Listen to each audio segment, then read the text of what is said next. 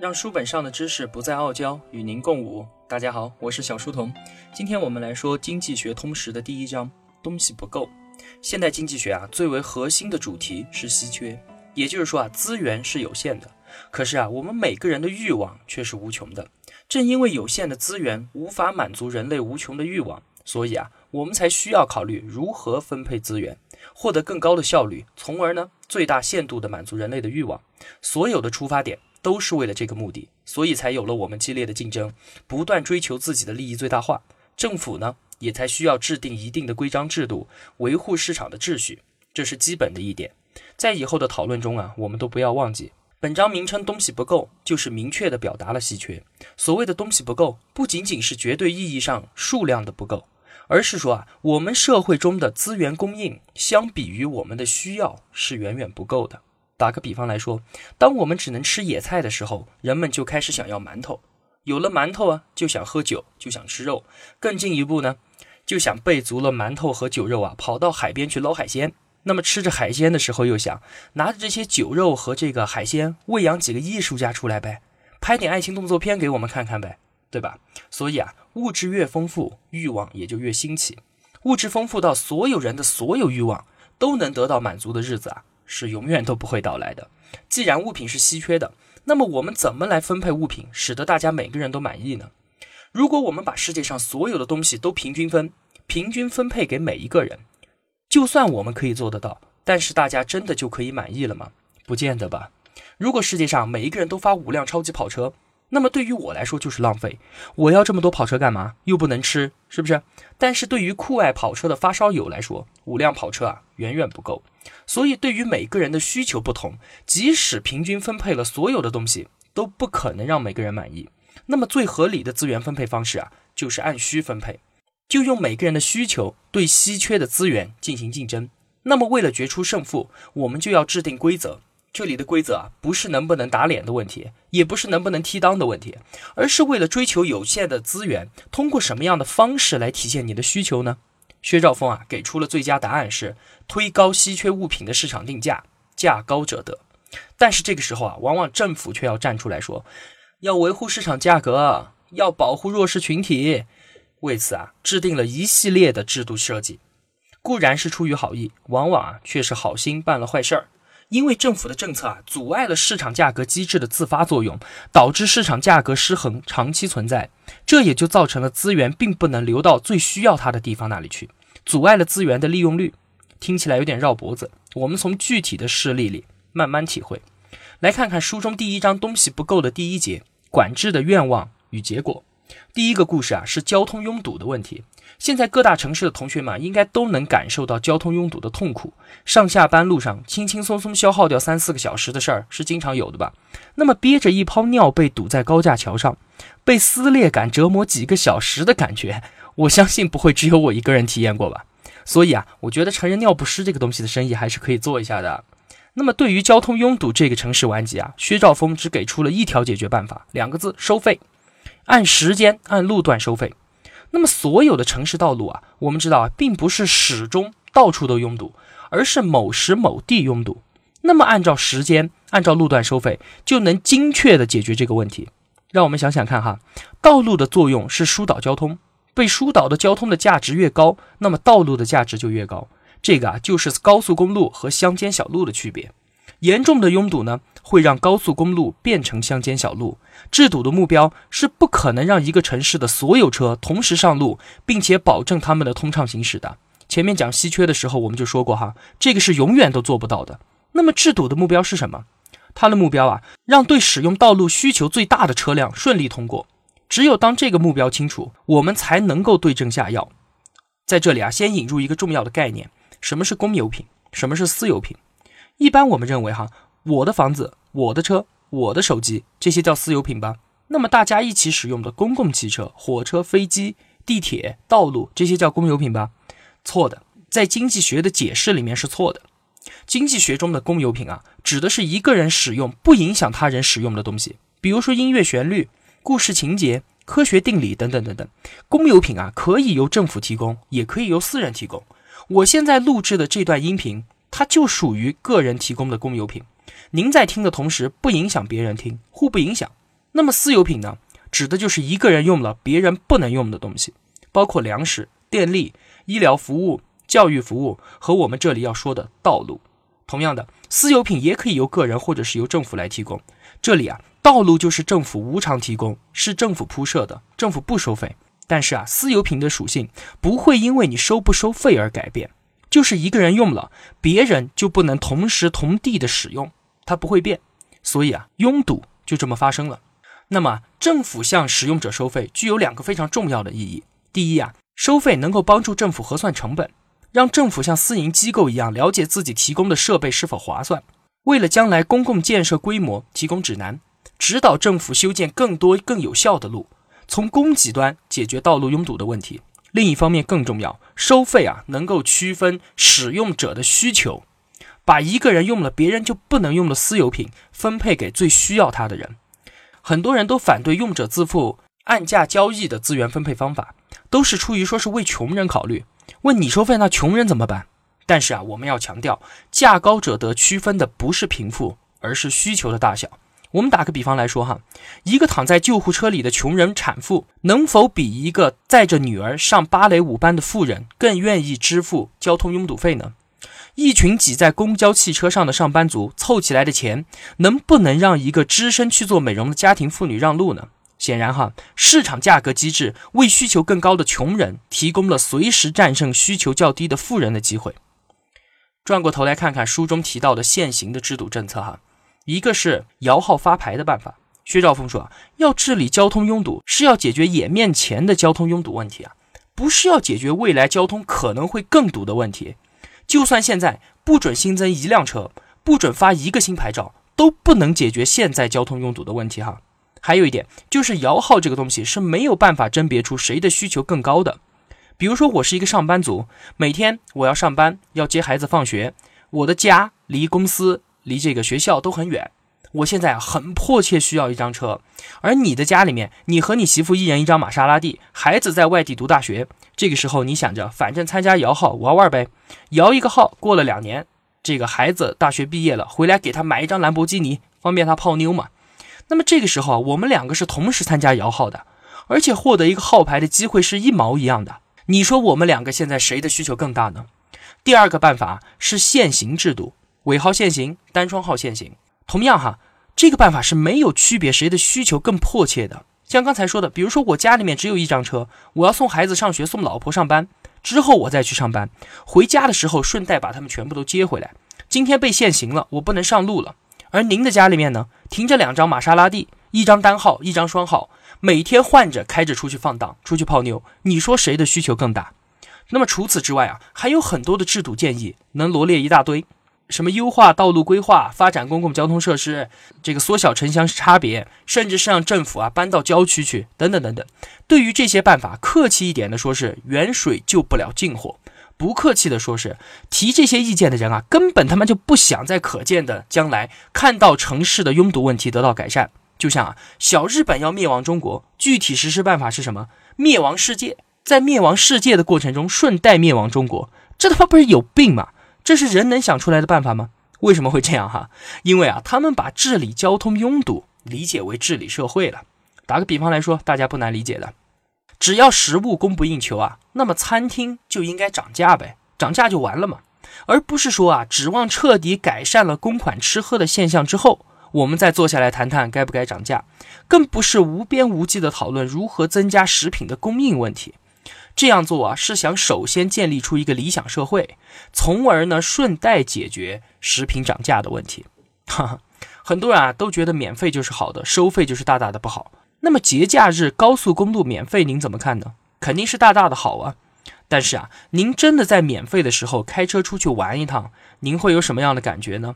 前年春节的时候，我就任性了一把，开车出去享受高速公路免费的畅快体验。那么回程的时候呢，是春节假期的最后一天，结果您知道的哈，高速公路变成了停车场，本来三个小时的车程，那次啊，我整整开了十二个小时，而且啊，沿途的服务区。便利店货架上的商品全部都被一扫而空，只要是能吃的，全部都被扫得干干净净，啥都没有。那十二个小时啊，我是喝着碳酸饮料喝饱的。本来正常的这一条高速公路的收费就是两百块钱，那个时候我就想，我现在宁愿花四百，甚至花八百，只要能让我通畅的把车开回家就行了。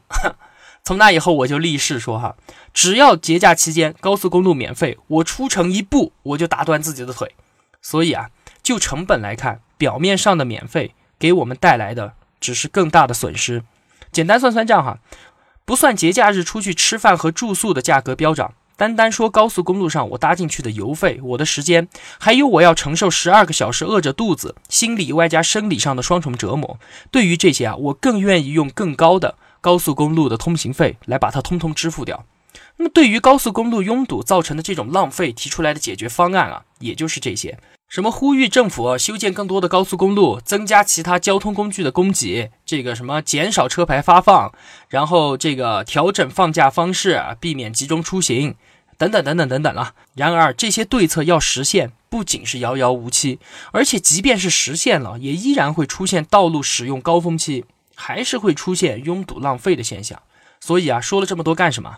作者提出了两个字解决方案：涨价，还堵，还堵就接着涨。对不起。忠言逆耳，良药苦口。糖水倒是好喝，还没副作用，可是它不治病啊。自盘古开天地以来，人类社会就必须面临稀缺的约束，因为稀缺无法改变，而只能改变竞争规则，让不同的人胜出，所以才用价格甄别出哪些人的需求最高，让需求最高的人胜出。那为什么非要用钱说话呢？总是提钱显得多 low 啊。那不说钱，我们说啥？历史上我们曾经用过各种各样的竞争规则，比如说比拳头。谁的拳头大，谁说了算。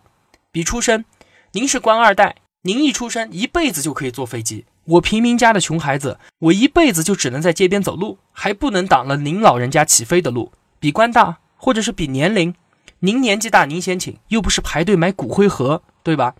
您想想看哈，我们都暂且还不说要甄别这些各种胜出所要付出的巨额社会成本，那么和这些办法比起来，用钱会不会显得更公平一些呢？而且只有价高者得的规则，才能够引导人们向社会提供有价值的服务，用赚来的钱去参与价高者得的竞争。只有按照价高者得的分配方式，整个社会竞争成本才会最低，收益才会上升。用一句话来总结：只有金钱可以通向更多的社会生产，而除金钱以外的所有方式，都只能通向更多的社会浪费。带着这个概念，我们来聊一聊春运的火车票。我们国家的传统文化就是每一个漂泊异乡的中国人，在临近春节的时候，都会产生一种浓浓的乡愁。我们会思念远在家乡的父母、爱人和孩子。俗话说啊，有钱没钱回家过年。无论您是事业有成衣锦还乡，还是落魄异乡窘迫回家，回家过年都是人们共同的需求。所以啊，春运火车票一票难求的现象啊，大家再熟悉不过了。按照薛兆丰的观点，就是就目前的铁路运力来看。要满足所有人的需求，根本就是不可能的。所以啊，稀缺的事实摆在我们面前。那么，在有限的资源和无限的需求面前，只有一个办法解决：涨价。此言一出啊，是激起了雪花片般的批评啊。最主流的一个批评声音是薛兆丰的父亲大人说的。薛老先生说啊，火车票那可是刚需哦，回家过年对于百万农民工来说是没有选择余地的。火车票它就是生活必需品。它不会因为你的提价而削弱农民工春节回家的热情哈。包括啊，很多的经济学家也和薛老先生一样，把火车票问题附加了一个属性，就是人们对于它具有刚性需求，意思就是不管价格多高，乘客还是要回家过年。所以啊，提高价格只会让铁路系统多赚钱，而不能降低乘客回家过年的愿望。但是，真的是这样吗？在薛兆丰看来啊，所谓的价格刚需就是扯淡。在现代社会中啊，并不存在绝对的价格刚需性。我们虽然可以看到啊，有的人不惜代价从黄牛那里购买火车票，从表面上来看是价格上涨没有造成社会需求的下降，但是啊，那是由于价格上涨的还不够。试想一下，如果火车票的价格一下子提高数千元甚至上万元，还会有这么多人百折不挠的购买火车票回家吗？逻辑思维节目里面啊，罗胖用过两个生动的例子来说明根本就不存在刚需，存在的只有比较和权衡。给大家讲一下哈，地沟油大家都知道吧？但是啊，使用了地沟油，为什么还可以一直做生意呢？我们不要以为是顾客不知道那些餐馆使用了地沟油，有些餐馆啊，你一看他那个门脸，一看他那个菜价，就知道他很有可能用了地沟油。但是就是因为它便宜啊，所以它可以一直经营下去。在便宜和吃地沟油对身体不安全之间，人们权衡出的结果是，为了便宜，愿意承担身体不安全的后果。哈，还有啊，面对生死离别这么重要的事情的时候，刚需也一样不成立。人在死前几个月的时候，往往是要花掉巨额的医疗费用的，因为啊，生命是最宝贵的。但是大多数面临这种问题的家庭，老人临终前的时候，往往是和子女达成这样的共识：我们家里面啊，就只有这么多钱了，没有必要为了我这个要死的人拖累你们还要活下去的人。后面的治疗可能还有一丝希望，但是太贵了。我们就放弃了，我们不接受治疗了。这个就是现在很多家庭老人和孩子最后的决策，就是比较和权衡的结果。再极端一点哈，医生说这一针打下去，您母亲还能多活一天，但是这一针的费用一百万。您真的为了和母亲多在一天就回家卖房子吗？虽然和母亲在一起多一天是非常可贵的，但是相对于一百万的代价来说，可能很多人都觉得太高太高了。比较和权衡的结果就是放弃，所以啊，上述两个例子，自己的身体安全和生命牢不可破的底线都不能论证所谓的刚需。那么，一个春节回家过年的愿望，还能够让人们不计成本的掏腰包来说明所谓的刚需吗？那么，另一个来自道德上的指责薛兆丰的观点，说是啊，涨价了，那穷人怎么办呢？我们就要说啊，回家过年是每个人的权利，本不应该让每个人付出高额的代价。但是啊，面对短时间内无法满足的巨大稀缺的时候，面对春运期间每个人都想回家过年的时候，一张火车票就成了一种奢侈品。你要获得它，就必须付出相应的代价。如果真的关心穷人，就应该行善，不妨像比尔盖茨那样，先通过自己的专长赚钱，然后购买提价后的火车票送给穷人。我们在讨论火车票票价的时候啊，总是有人说它不是商品，所以价格规律不起作用。谈论水费，说水不是商品；谈论学费，说教育不是商品；谈论药费，说健康不是商品；谈论旅费，说回家过年不是商品。总是抱着这样的心态，回避用价格规律解决问题。只有当我们把回家过年看作是商品，甚至是奢侈品的时候，才能清楚的知道如何有效的解决春运问题。春运期间，火车票上涨是市场供求失衡的结果。只要需求大于供给，火车票价格上涨就是无法阻挡的。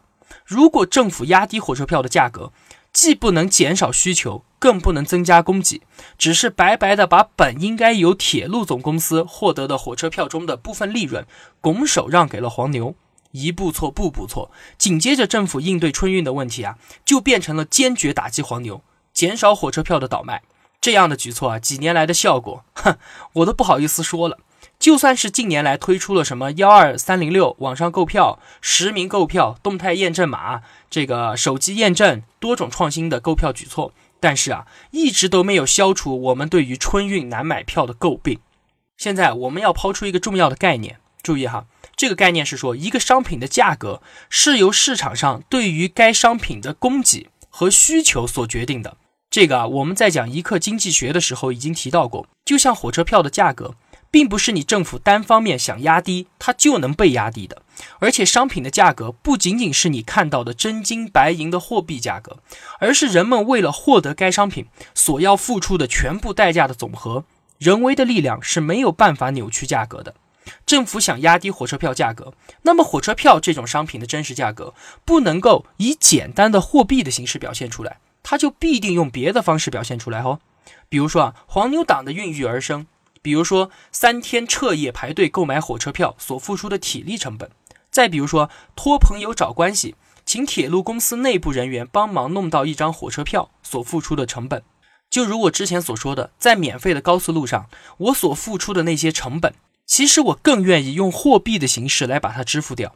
而且啊，政府高喊着所谓保证广大群众回家过年利益的口号，其实啊是损害了大家的个人利益以及公共利益。对个人利益而言，你以为压低了火车票的货币价格就能规避用金钱的方式解决问题了吗？黄牛党最直接，我要花更多的钱购买火车票的同时，我还要承担买到假票和一定的法律风险。三天的彻夜排队，我可能没有这个时间，或者是没有这个体力。我花钱雇人去帮我排队，帮我买火车票，托朋友找关系，我欠个人情，我要送礼，我一样要花钱，对吧？其实啊，低价的火车票给我们造成了更大的麻烦，我可能要花更多的钱，付出更大的成本，才能达到回家过年的目的。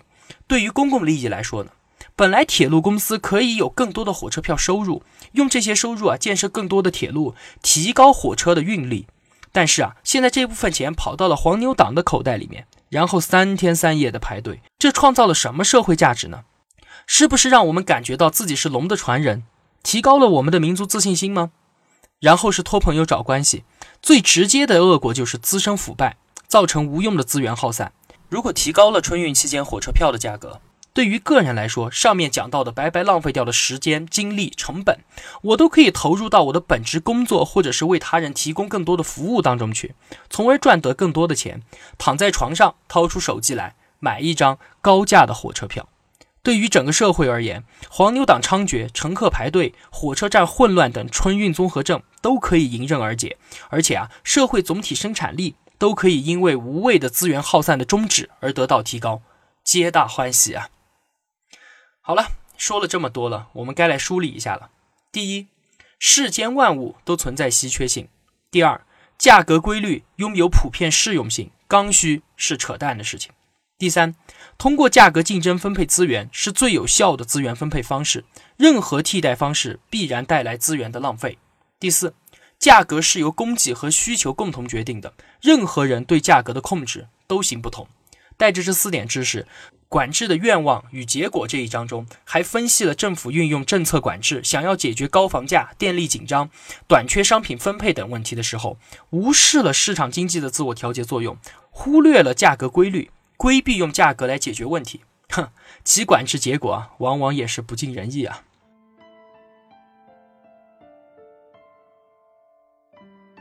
小书童不才，在您面前献丑，只愿与您结伴而行，让求知的路上不再孤单。以上仅为学习所得，与您分享。如有偏误，还请斧正。小书童在此叩首。若您喜欢我分享的知识，需要我的读书笔记的话，请打开 QQ，在群搜索里输入“小书童”三个字，小是知晓的小，在验证信息栏中输入“陪伴”二字。通过验证之后，您可以在共享文件夹里面下载我每期的读书笔记了。也欢迎您到群里互相交流。小书童在此等您。若您喜欢我解读的《经济学通识》，想买这本书的话，可以到逻辑思维官方店里面买。好了，让书本上的知识不再傲娇，与您共舞。小书童与您不见不散。